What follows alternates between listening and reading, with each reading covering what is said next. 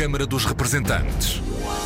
Debates, entrevistas e reportagens com os portugueses no mundo. Câmara dos Representantes, com Paula Machado. Olá, bem-vindos ao Câmara dos Representantes. O mundo mudou. Coronavírus é a palavra que hoje todos conhecem, o nome do vírus que mudou o mundo. Em poucos dias as distâncias aumentaram, os destinos de quem viaja estão agora mais longe. Há centenas de portugueses retidos no estrangeiro à espera de vir para Portugal. O governo garante estar a resolver a situação de centenas destes portugueses que se encontram retidos em aeroportos de todo o mundo. Hoje, o primeiro-ministro voltou a reiterar esta garantia de que o governo está a fazer tudo para os repatriar quando se trata de um número significativo de portugueses que nos permita enviar um avião para os poder poder temos-lo feito. Já fizemos relativamente aos passageiros, aos portugueses que estavam em Luano, já fizemos relativamente a passageiros que estavam em Marrocos. Quando se tratam de casos isolados, obviamente, tudo se torna mais complicado. Uh, temos, já até agora, já asseguramos o repatriamento de cerca de 408 portugueses, vindos de mais de quatro, de, de, mais de quatro continentes e, neste momento, estamos eh, a apanhar todos os casos e a procurar responder. Onde temos comunidades portuguesas particularmente significativas e onde temos que continuar a assegurar a ligação com o território nacional, é o caso do Canadá, dos Estados Unidos, da Venezuela, da África do Sul e também com os, com os países de língua portuguesa, tendo, contudo, no caso do Brasil, eliminado um conjunto de rotas e mantendo exclusivamente as rotas para São Paulo e para o Rio de Janeiro. Temos insistido junto da TAP que é fundamental continuar a assegurar a ligação com estas comunidades. António Costa, Primeiro-Ministro, a garantir que o Governo está a resolver a situação de centenas de portugueses que se encontram retidos em aeroportos de todo o mundo. António Costa, no final da apresentação dos resultados do Conselho de Ministros que aprovou as medidas para aplicar o estado de emergência decretado na quarta-feira pelo Presidente da República. Todos os dias aumenta a lista de países em isolamento social ao estado de emergência. Em Portugal ontem, ao fim do dia, e depois de 40 45 anos, o Presidente da República decretou o estado de emergência. Os números de infectados e mortes tornam os dias difíceis, mas há também a esperança dos que recuperaram. Ficar em casa e pensar positivo são nos dias que correm fundamentais. Nesta edição vamos conversar com Bruno da Silva, o primeiro luso-descendente presidente de Câmara na Suíça. Foi no passado domingo, um dia que também se votou em França. Foi a primeira volta das eleições municipais que vamos olhar com a Natália Oliveira. Com suspensão de rotas e menos voos no Brasil, há três conselheiros das comunidades portuguesas da Venezuela que estão retidos. Fique por aí.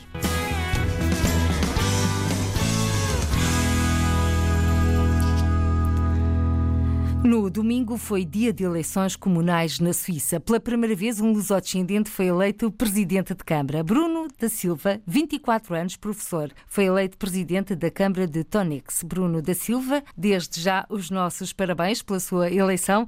Como foi a cruzada de ir a votos nestes tempos complexos em que o coronavírus marca o compasso dos dias? Boa noite e desde já boa noite aos nossos ouvintes. Obrigado pelo convite. Esta eleição foi um pouco especial, uh, pelo menos quando recebemos os resultados estávamos em, em comitê um bocadinho restrito, estava eu com os meus pais, com, com a minha companheira e com, com os colegas de partido. É claro que o ambiente geral não estava muito dado a festas e foi um pouco especial, foi especial, sim.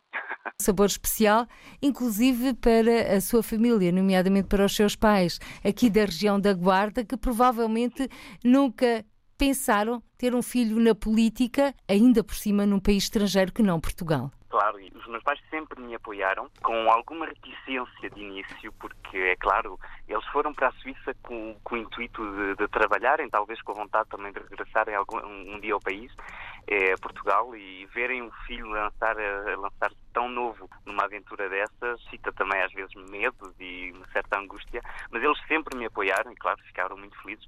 O, o mais feliz de todos ainda foi o meu pai, porque nesse dia, domingo, uh, eram os anos dele e por isso foi uma prenda de aniversário ainda mais especial.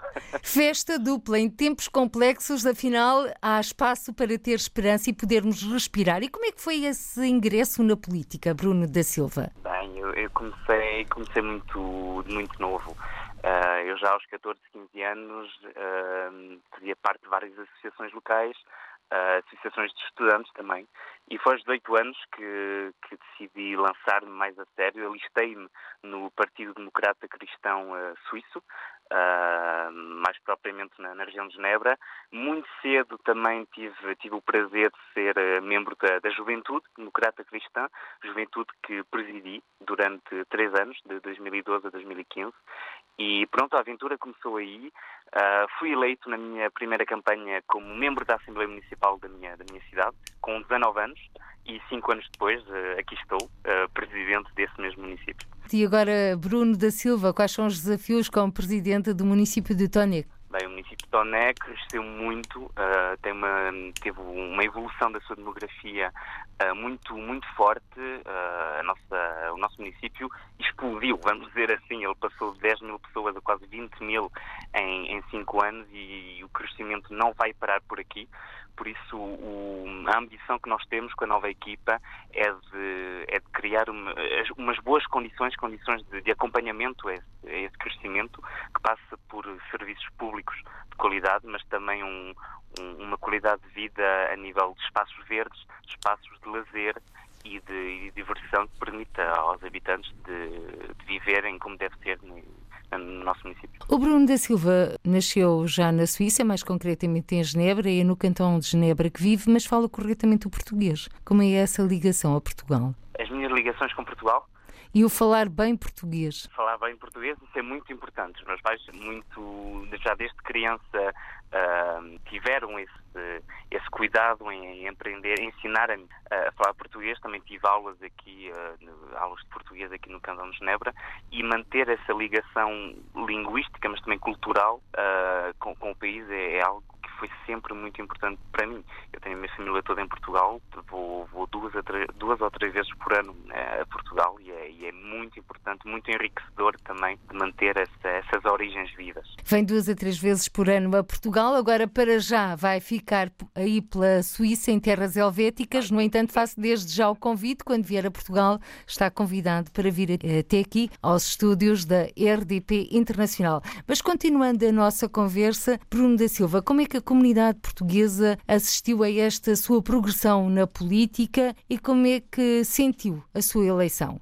Eu recebi imensas mensagens, muitas, muitas mensagens de apoio pessoas, eh, pronto, membros da nossa comunidade aqui, representantes da nossa comunidade portuguesa aqui em Genebra a felicitarem, a darem-me os parabéns. E, e, senti até durante a campanha um, um, apoio muito forte, um carinho muito forte da nossa gente, membros de associações, mas também empreendedores aqui, do, aqui da região que, que pronto, que vinham, na vinham talvez na minha candidatura um, uma, uma, maneira, uma maneira de valorizar a nossa, a nossa comunidade, a nossa gente, mostrar o que melhor há nela e, e, não só não só às vezes os, os, aspectos negativos que são talvez os que os mais facilmente sobressaem nas notícias diárias que, que, que podemos ver aqui nos diários suíços. Por uma vez acho que tivemos uma uma comunidade unida atrás de uma candidatura uma comunidade feliz também por esta candidatura e que eu agora estou também muito feliz de, de representar. Também uma forma de motivar os mais jovens sobretudo como o Bruno da Silva lusodescendentes a participarem na política dos países de acolhimento ou de onde já nasceram.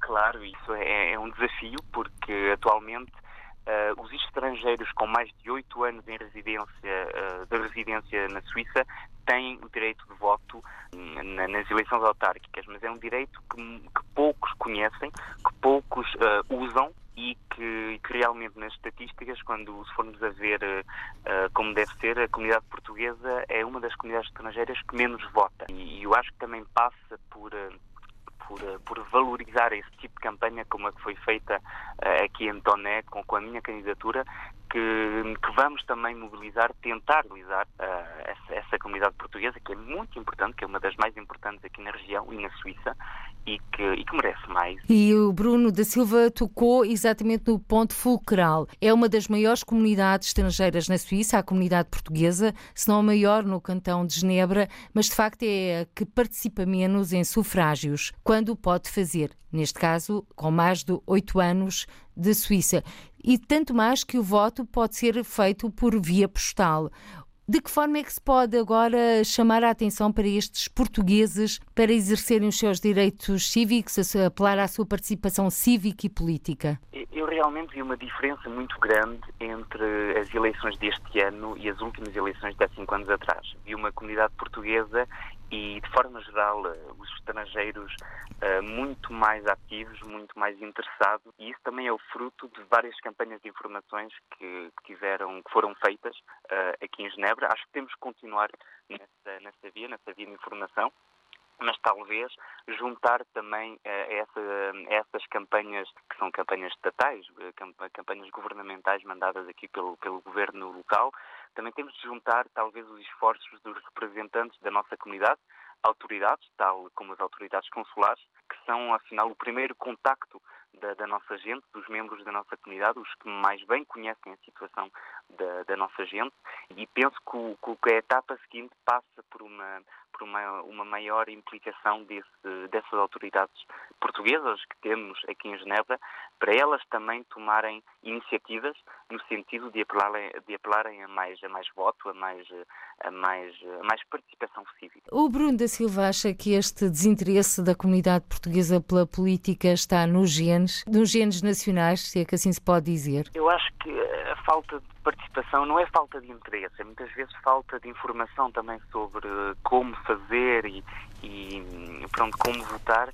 Eu acho que, que, é, que também se explica pela falta de cultura, talvez democrática, da, da nossa comunidade, que é uma comunidade já bastante antiga. As vagas migratórias portuguesas na Suíça uh, começaram por volta do final dos anos 70, na década 80, 90, e muitas vezes foram pessoas que, que tiveram pouco contacto com o sistema democrático, até em Portugal, e que foram para a Suíça no intuito de trabalharem, trabalharem e, e pronto, ganharem a vida para um dia, um dia talvez regressar ao país. Nunca houve, penso eu, julgo eu, nessa primeira vaga de migração, uh, um, um intuito de, de se estabelecer na Suíça e fazer vida na Suíça, que é algo que mais tarde se veio realizar. E talvez seja também por causa disso que essa primeira geração de migrantes não, não tenha estado tão focalizada na, na participação cívica, no, nos interesses locais. E, e, a segunda geração, da qual eu, eu faço parte, uh, tem esse dever de mais bem se informar, mais bem se integrar e, integrar também os pais. O sonho do regresso que está sempre presente na vida do imigrante, de quem imigra, de quem deixa Portugal. Há pouco falou nos seus pais, eles alguma vez partilharam consigo a história de imigração deles? Nós já, já falámos disso e é uma história que eu que, eu, que me interessa muito. Uh, eu tenho muito orgulho no, no percurso dos meus pais e fui fui sempre, tive muito, muito interesse, sempre, sempre muito interessado na, na, nas histórias deles. Acho que são histórias de vida espetaculares e, e talvez que, que, fazem bem, faz bem relembrar essas histórias quando se vê também a atualidade. As migrações atuais são diferentes das nossas, mas, o, mas as razões são muito parecidas. E acho que sim, sim, é muito importante ter, ter isso em mente e lembrar-se de, desses factos. Bruno da Silva quer partilhar connosco a história dos seus pais? Os meus pais, os meus pais têm uma história, afinal, muito, muito comum na história do, dos migrantes uh, portugueses na Suíça. Uh, veio primeiro o, o, meu pai, de forma temporária, uh, trabalhar alguns meses para a Suíça. Foi depois, foi depois a minha mãe, veio depois a minha mãe também juntar-se a ele, no início da década dos anos 90 com o tal intuito de, pronto, de ganharem algum, algum dinheiro para um dia regressar. Prova disso foi a, a, a vontade de, de, manter laços muito fortes com as, com as, terras de origem. Nós temos uma casa no Distrito da Guarda, perto da, da, casa dos meus avós, e as férias de verão foram sempre feitas em Portugal, por isso havia aquele, aquela vontade de manter uma ligação muito forte. E, e pronto, a vida dá, dá, as voltas que dá. Agora os meus pais estão muito bem instalados na Suíça, têm dois filhos uh, crescidos na Suíça também, e penso eu que uh, nenhum dos dois pensa agora voltar para, para Portugal, a não ser passar férias ou um tempo mais prolongado no tempo da reforma. Mas é, é, é finalmente um, um percurso muito, muito comum uh, de, de, gente trabalhadora gente muito trabalhadora que veio para um país desconhecido, com língua desconhecida, para, eh, em busca de uma vida melhor. Então aqui está uma lição de vida e também eh, muitas pessoas que nos estão a escutar através da RDP Internacional se identificam com a história dos seus pais. Bruno da Silva, e agora, como é que vai ser? A posse, tendo em conta que estamos a viver tempos complexos. A posse só é uh, dia 1 de junho por isso, até lá, espero eu que a situação se tenha um bocadinho resolvido. Uh, estou bastante pessimista, mas penso que pronto, eh, temos que ver como, como, como, como a situação vai evoluir. Um, eu penso que na altura da, da, tomada de posse, no mês de junho, não estaremos completamente fora desta, desta situação de pandemia, mas que já, já teremos bem avançado na resolução desse, desse problema. Até lá, uh, a, gente, a gente não sabe muito bem. Eu, eu, eu, dou aulas, eu sou professor aqui na Suíça, estão as escolas todas fechadas. Uh, aliás, tenho que dar aulas de, a partir de casa com meios, com os meios informáticos que temos, com, com aulas online, cursos online, e, e, é uma situação um pouco, e bem, é inédita e um pouco perturbadora, porque a gente não, não sabe muito bem do que o amanhã vai ser feito e estamos à espera, estamos à espera sempre da, das mensagens das autoridades. Até lá eu, eu estou já em contacto com com os atuais, uh, com o atual executivo da, da, da, Câmara. Vamos já falando um bocadinho, do, um bocadinho dos projetos e tratar da, das mudanças de pastas e, do, e, do, e, das decisões que devem ser tomadas e, e seguidas para, para quando eu for uh, eu, eu tiver tomado posse. Mas, mas é uma situação muito complicada, muito complicada. E que aulas é que dá? Eu dou aulas de Geografia, História e Economia. Aliás, é a sua formação? É essa a minha formação, sim. Os alunos são de que idade, a faixa etária? É no secundário, por isso tenho alunos dos 15 aos 19 anos. Como é que nessas aulas, agora através do computador, de que forma é que hum, eles estão a reagir a esta situação? Têm tido, portanto, retorno? Esta semana, para ser sincero, tem sido caótico, porque as escolas suíças só, só fecharam a partir desta segunda-feira e ainda na sexta-feira passada nos tinha sido dito que as escolas não iam fechar. Por isso, o último contacto que nós tivemos fisicamente com, com os alunos foi na sexta-feira 13 e tínhamos ordem, tínhamos, eh, pronto, as diretivas dadas era dizer aos alunos que, que, que, não sabíamos se a escola ia abrir ou não, mas que, em princípio, devia abrir na segunda-feira. E segunda-feira, pronto, caiu, na segunda-feira caiu a decisão de fecharem as escolas e por isso não tivemos mais contacto físico com, com as turmas, foi tudo feito por, eh, por meio, por via eletrónica e tem, tenho de dizer que temos aqui, pelo menos em Genebra, uh, um sistema que, que ainda não está muito, não está operacional a 100%. Uh, eh, tem sido uma semana muito complicada com, com professores também uh, pouco, pouco formados para esse tipo de, aulas, esse tipo de acontecimentos. Uh, eu já trabalhava bastante com os meus alunos uh, por meio eletrónica, talvez porque também a idade faz com que com que já quando eu, eu estava no lugar dele já tínhamos acesso a esses conteúdos eletrónicos, mas, mas tem sido muito complicado. Os alunos têm reagido bem, têm compreendido bastante bem a situação e, e vai se resolvendo. Eu acredito, eu acredito que já a partir da próxima semana as coisas serão, serão melhores, mas esta última semana que vivemos foi, foi um pouco complicado. E as notícias? Como é que está a situação do coronavírus e o novo Covid-19 por aí? em terras helvéticas? Tem aumento de, de, casos tem, tem, tem sido muito, muito forte. Nós passamos, passamos ontem a, a faixa do, dos 3 mil uh, contaminados, 3 mil pessoas, casos uh, identificados. Já vamos em mais de 20 mortos uh, na Suíça e foi decidido anteontem o fecho da, das fronteiras com, com os países vizinhos e a maior parte das pessoas trabalha agora a partir de casa já não há, já não há comércios abertos, já não há restaurantes abertos. Os únicos comércios que ficam abertos são os de primeira necessidade, ou seja, lojas de, pronto, de alimentação e farmácias.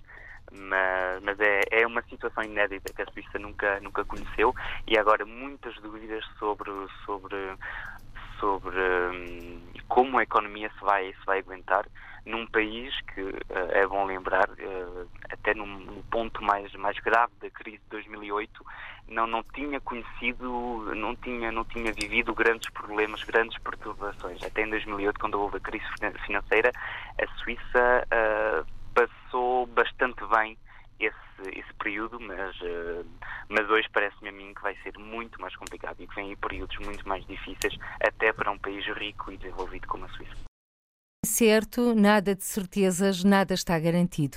Nada está garantido. Nada. Bruno Silva, muito obrigada pela sua participação nesta edição do Câmara dos Representantes. Desejo-lhe as maiores felicidades e os maiores sucessos e que um dia destes possamos falar com o Bruno da Silva, presidente da Câmara de Tone, mas já em funções. Tudo indica que poderá acontecer no dia 1 de junho. Vamos ficar então a aguardar Bruno da Silva mais uma vez. Obrigada. Bruno da Silva, luso-descendente, nasceu em Genebra. Aos 24 anos, no domingo, dia 15, foi eleito presidente da Câmara de Tone. É o primeiro luso-descendente a ocupar o cargo na Suíça. Em terras helvéticas vivem cerca de 265.500 portugueses, o que representa 12 2,5% da população estrangeira. Tempo agora para irmos até ao Brasil. No país estão retidos três conselheiros das comunidades portuguesas da Venezuela. Participaram no último fim de semana em São Paulo, na reunião do Conselho Regional das Américas do Sul e Central. António David, presidente deste Conselho Regional do Conselho das Comunidades Portuguesas, pode então descrever-nos a situação? Estão retidos já no Brasil os conselheiros Fátima Pontes e Leonel Muniz da Silva, porque não, temos, não tem voos para a Venezuela, e também o conselheiro Fernando Topa está em Santiago do Chile, foi visitar a família e não, os três conselheiros não sabem quando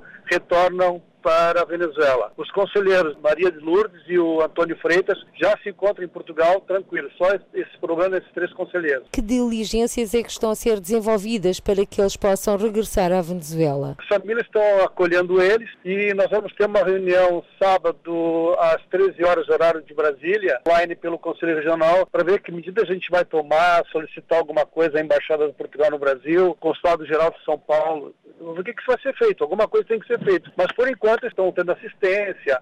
O problema é chegar lá, tem que trabalhar, tem que tem compromisso na Venezuela e esse é o grande problema. Mas o governo português está a prestar apoio a estes portugueses? Está tranquilo, não temos os queixos.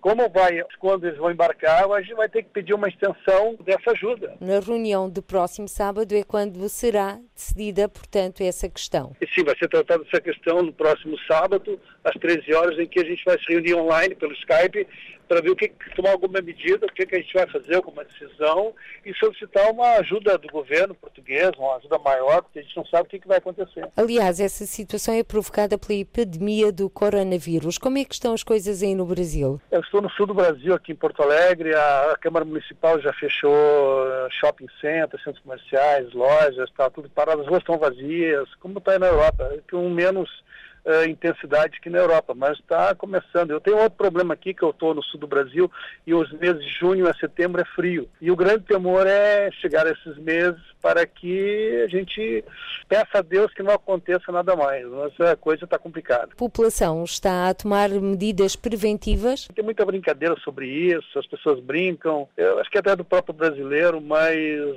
tem muita gente que está consciente do, que, do agravamento que se está causando. Então vamos aguardar. Eu acho que o Brasil tem que fechar as fronteiras, que não fechou. Vamos aguardar. Eu também não vou aqui dizer o que, que o Brasil tem que fazer ou não, porque eu estou aqui no país de acolhimento, nós como conselheiros não temos que falar o que, que tem que fazer. Mas essa, nessas alturas temos que ter consciência que o Brasil vai ter que fechar as fronteiras, porque os outros países já fecharam, Argentina, Uruguai, Venezuela e assim por diante. Então acho que o Brasil também tem que fechar. É, é o temor que a gente não sabe o que vai acontecer amanhã.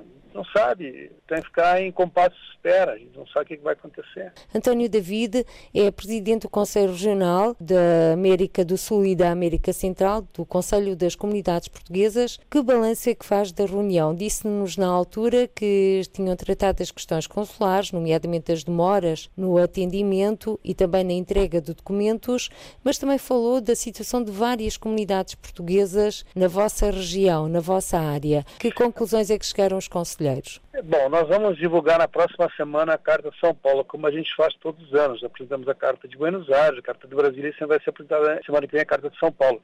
Todos os conselheiros já aprovaram a carta, devo estar divulgando a por terça ou quarta-feira da próxima semana para a imprensa, vou também enviar para a RTP, essa carta de São Paulo que diz tudo ali.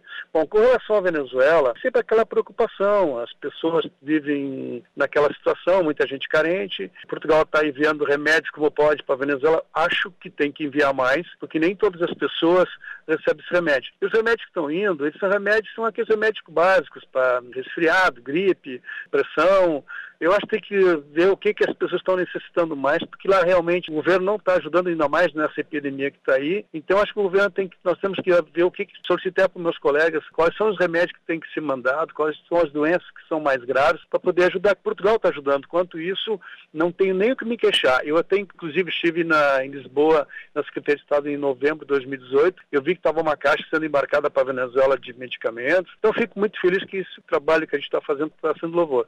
Com relação ao dos assuntos são os problemas dos postos consulares. Péssimo atendimento. Por que, que é o péssimo atendimento? Porque não tem pessoal, demora muito para conseguir um visto, um, para conseguir também cidadania portuguesa, cartão cidadão, passaporte. Então aqui em Porto Alegre ainda não tem esse problema porque a coisa está muito organizada. Mas tem gente, tem, tem lugares que levam oito meses para fazer um agendamento, então é complicado. Um outro assunto importante também são os baixos salários dos funcionários consulares. Acho que o governo tem que analisar isso aí. As crianças estão estudando em escolas privadas para públicas que o ensino aqui não é muito bom no Brasil. Então, isso é um fato, as pessoas procurando fazer um, um segundo trabalho que não tem necessidade. Outra coisa, assim, também é o Consulado de São Paulo terceirizar praticamente quase todos os serviços. Terceirizar todos os serviços é meio complicado, você está tá, tá, tá tratando é, documentos é, sigilosos e outras terceiras pessoas têm acesso a esses documentos. Para nós é, é uma coisa assim meio surreal. Os funcionários são contratados para fazer esse serviço, não terceirizar. Mas isso é um problema do, do Consulado de São Paulo, mas nós estamos olhando isso com, com muita atenção. Conselheiros das comunidades portuguesas que uh, aprovaram por unanimidade uma moção sobre esta epidemia do coronavírus, uma moção de solidariedade para com os portugueses no mundo. Sim, o presidente Flávio Martins passou essa carta de moção às comunidades, ao governo português. Eu até me emociono porque está complicado. E hoje vai ser grande, eu não sei dessa. É que emociona a carta que ele passou, realmente, mas vamos lá. Eu acho que foi muito importante essa, essa carta e, o presidente do Conselho Permanente passou, doutor Flávio. Não, mas a emoção tomou conta de mim. Não... Ainda se recorda do dia que disse adeus a Portugal? Eu recordo, saí de Portugal com nove, nove anos. Meu pai tinha falecido dois anos antes. Vimos para a África do Sul. A minha mãe já tinha familiares no Brasil, mais precisamente em Porto Alegre. Acabamos vindo para cá. Aquela, nos anos 60, aquela imigração que você fugia de uma guerra do ultramar, uma guerra da situação que estava. Uma mulher que com 27 anos, que era minha mãe, com dois filhos, quando ficou viúva, toda de preto. Foi difícil. Até hoje, sinto falta do, do, do meu país. Eu nunca esqueci. É por isso que eu estou nesse cargo de conselheiro, porque eu amo a minha pátria, como todos estão lá também. Nós aqui sentimos muito a nossa saudade. Infelizmente, os mais velhos estão indo para contar a história, essas histórias que eles passaram. Então, essa é a história que eu tenho. Hoje não é tão dolorosa a imigração como foi naquela época. Hoje você sai do país e sabe que vai voltar. Naquela época, não. Se falava por carta. É, mas é, a gente está tocando a vida sem sem traumas, sem, sabe? E a vida é assim tem que fazer o bem, lembrar sempre daquilo que foi deixado para trás, sem esquecer a nossa, a nossa pátria. O António David nasceu onde? Eu nasci em Águeda. E costuma voltar a Águeda? Sim, eu vou lá praticamente cada dois anos estou em Portugal. Ainda tem essa sorte de muitos imigrantes não vão, não se lembram mais. Eu seguido vou a Águeda. Eu, eu, adoro meu país, eu adoro a minha cidade. Por isso que eu tenho esse trabalho no Conselho das Comunidades. O dia que eu não, que eu não, não, não tiver mais, vou seguir outro rumo. Vou, vou sempre ajudar as comunidades como ajudo aqui no estado do Sul e aqui no Brasil também. Tem que fazer esse trabalho para ajudar as pessoas. E é tão bom, tão gratificante que as pessoas perguntam como é que está o nosso país e a gente transmite aquilo lá para eles. É, é, é, é para nós é muito gratificante, para nós conselheiros. A gratificação de António David, presidente do Conselho Regional da América Central e do Sul do Conselho das Comunidades Portuguesas. Ele que é natural de Águeda e é conselheiro das comunidades, eleito pelo Brasil. E agora regressamos à Europa, nomeadamente até a França. No domingo foi dia de ir a votos. Foi a primeira volta das eleições às municipais. A segunda volta, marcada para o próximo domingo, foi adiada. O país de Emmanuel Macron está de quarentena obrigatória. Natália Oliveira, já nascida em França e filha de pais portugueses, vereadora em Metz, o município ainda sem autarcas eleitos. Natália Oliveira, bem-vindo à Câmara dos Representantes. E agora, eleições adiadas, franceses de quarentena obrigatória. Uh, boa tarde a todos, obrigada pelo convite. Eleições adiadas, ainda bem, felizmente. Uh, ainda há hesitações, houve hesitações ainda há um dia às 24 horas, mas o perigo sanitário, trata-se de perigo de vida, venceu, claro, para chegarmos a uma decisão que eu acho feliz, adiar as eleições. O problema também é de ordem constitucional, porque nunca aconteceu. O Código Eleitoral diz que a segunda volta não pode ser separada de sete dias da primeira volta, e isso é outra história, mas vamos agora eh, convidar os constitucionalistas e, o, e claro, os parlamentares, a Assembleia da República Francesa e o Senado, para debaterem e prepararem, redigir um texto, eh, que vai ser um novo texto de lei, para tomar as decisões certas. No meu parecer, no meu parecer, eh, não vai haver segunda volta no mês de maio ou no mês de junho é, é, capaz, muito capaz de ser adiada de um ano. Assim sendo, quem foi eleito agora, nesta primeira volta, só irá tomar posse a quando da segunda volta, depois desta se realizar, e os autarcas, como é o caso da Natália Oliveira, vereadora em Metz, irão prolongar o seu mandato até novas eleições. Exatamente. Quem foi, agora assim, já foi decidido, mas foi decidido há poucas horas, eh, esta tarde, que quem foi eleito à primeira volta, neste domingo passado, terá que aguardar agora também o decreto-lei para saber quando reúnem para instalarem, porque é no dia da instalação do novo Conselho Municipal e do, do, das pessoas todas eleitas, uh, que há eleição do Presidente da Câmara.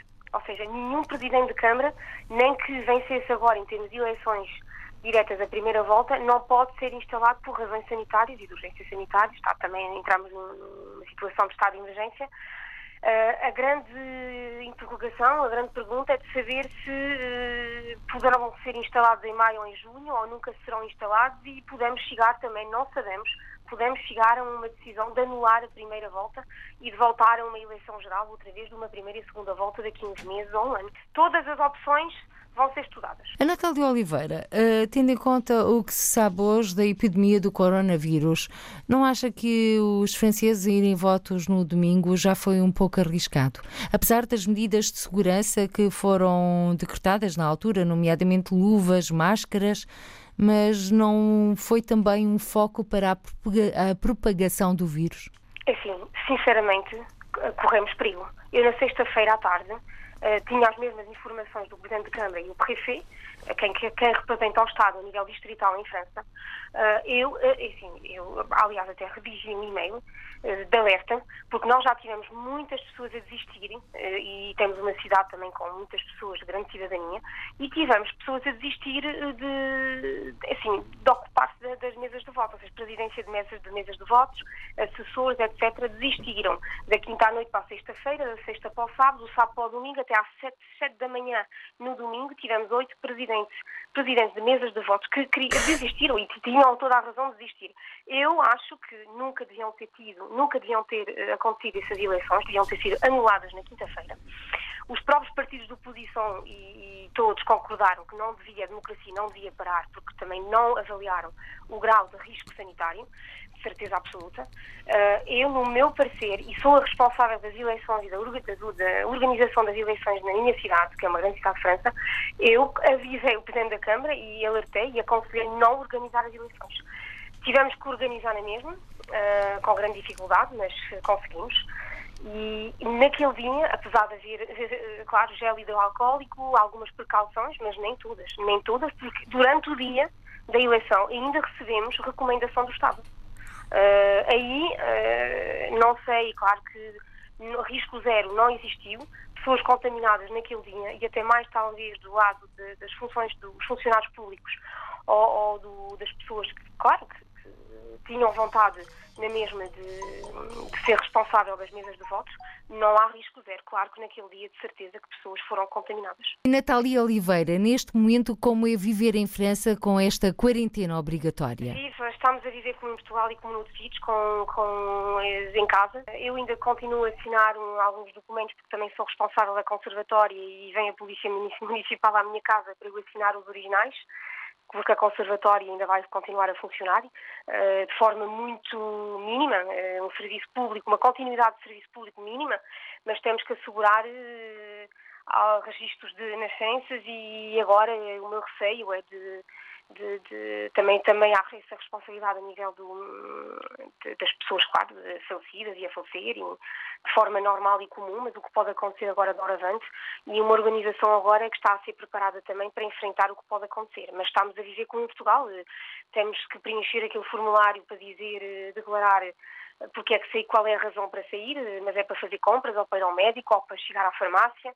Uh, nada mais, não, não, há nada de desnecessário agora para sair e cumprimentarmos o vizinho desde a janela. E, claro, uh, há inquietação, preocupação uh, pelos próximos. Sou portuguesa, a minha família vive no mundo inteiro, tenho uma tia em Montreal, no Canadá, outra na Suíça, outra no Luxemburgo, que também está fronteiras fechadas e temos que aceitar e ter muito cuidado, muito cuidado com, com, com nós próprios e e aguardar agora, claro, uma, notícias melhores de uh, tentativa, não, de sucesso de encontrar eh, forma de, de erradicar esse, esse maldito vírus. Pensar positivo, neste caso, Natália Oliveira. Natália Oliveira, Metz faz fronteira com Luxemburgo, Bélgica e Alemanha. A Alemanha, eh, Luxemburgo e Bélgica, ou seja, nós temos nessa região mais de 130 mil pessoas aí todos os dias, iam todos os dias trabalhar para a Bélgica, para o Luxemburgo e para, para a Alemanha. Então, e agora? Os trabalhadores transfronteiriços podem uh, circular?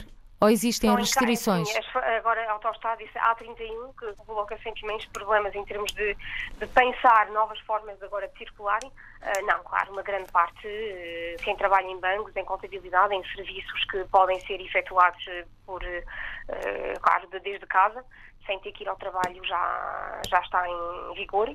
E há muitas pessoas que agora têm essa possibilidade também de, de registrar-se online para ficar em, no fundo de emprego part-time há uma forma agora rápida de organização para as pessoas, claro, com certeza, como em Portugal e nos países, não ficar sem vencimento e, e sem direitos, uh, mas com, claro, a liberdade de trabalhar todos os dias uh, atingida. Ou seja, já não podem, não, não, já não há, já não, é preciso, já não são precisas duas horas para ir trabalhar de manhã, que são 60 quilómetros, uh, já não é duas horas de manhã para ir trabalhar, nem duas à tarde. São poucas pessoas, nem é metade. Eu acho que agora é um terço das pessoas que ainda vão continuar por razões uh, de trabalhar também em hospitais. Eu conheço, tenho amigos que estão a trabalhar em, hospitais de Luxemburgo e formas também agora de, de os deixar lá. Ou seja, para não regressar todos os dias, já têm ajuda Uh, e soluções para poder também trabalhar toda a semana antes de regressar ao fim de semana, mas com a autorização assinada, com laissez-passer, ou seja, um, claro, um, um, cartão específico de identificação para poder passar eh,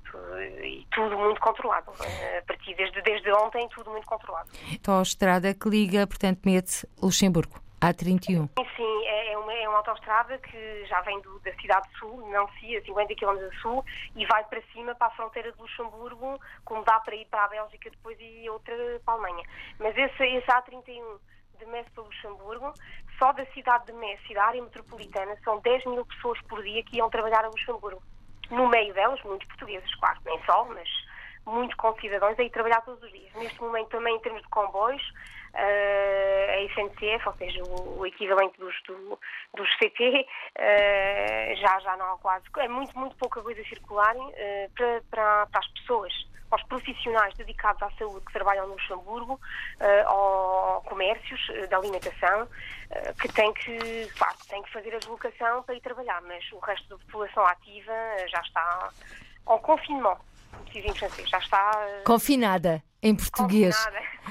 Muito obrigada, Natália Oliveira, pela sua participação aqui no Câmara dos Representantes. Natália Oliveira, filha de pais portugueses e vereadora em Metz, aqui em direto nesta emissão do programa Câmara dos Representantes, que contou também com a participação de Bruno da Silva, 24 anos, ele que foi eleito o primeiro presidente de Câmara na Suíça de origem portuguesa. E também falamos com António David, presidente do Conselho Regional da América Central e do Sul do Conselho das Comunidades Portuguesas. Falou-nos deste encontro que decorreu em São Paulo e também da situação de três conselheiros retidos, eles que são da Venezuela e não podem sair do Brasil. E ficamos por aqui quanto à informação do programa Câmara dos Representantes. Fique bem, continue na companhia da RDP Internacional e seja feliz, muito feliz e pense positivo. Câmara dos Representantes. Debates, entrevistas e reportagens com os portugueses no mundo. Câmara dos Representantes, com Paula Machado.